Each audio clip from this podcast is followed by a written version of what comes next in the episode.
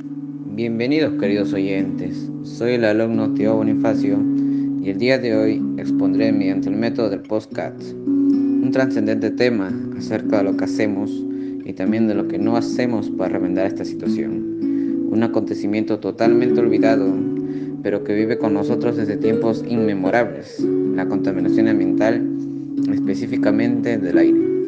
Muchos de nosotros no somos conscientes del daño que causamos que nos causamos a nosotros mismos por los actos que realizamos de manera inconsciente.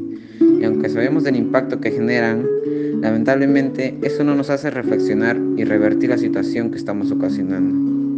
Y más aún, cambiar nuestra conciencia y mentalidad con respecto al cuidado del medio ambiente.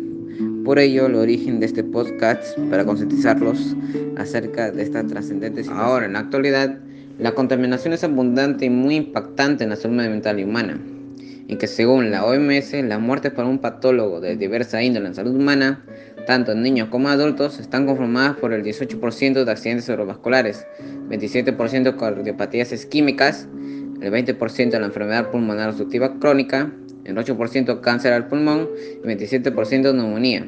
Sin embargo, a pesar que nos enfocamos solo en las consecuencias del ser humano, también se generan inauditos impactos al ambiente, tales como la excitación e intensidad de los fenómenos naturales, tales como la alteración de ciclos naturales de algunos recursos.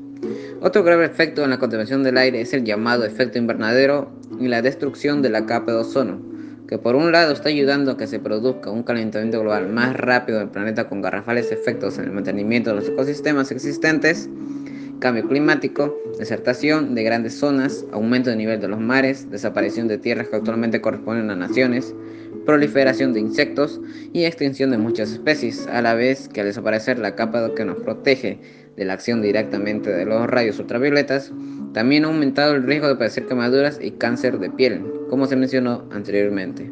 Y esto se viene causando por una gran razón, la ignorancia del hombre.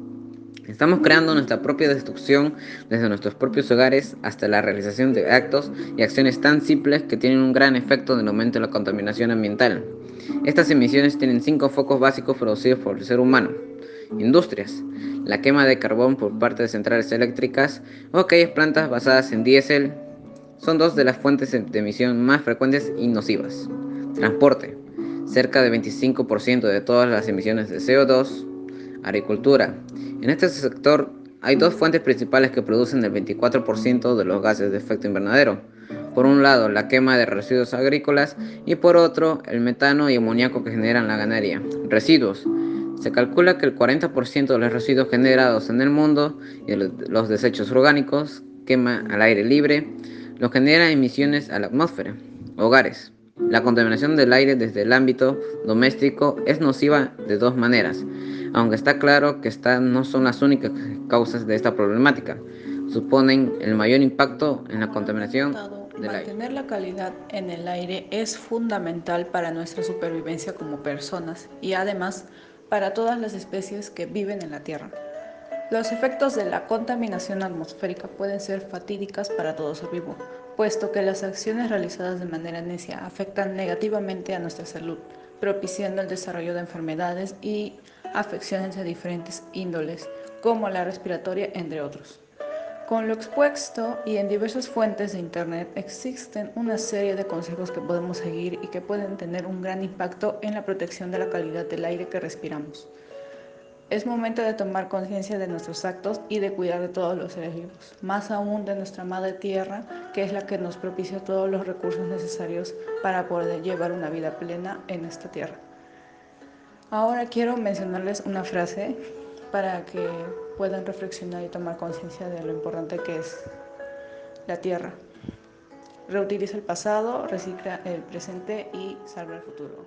Gracias.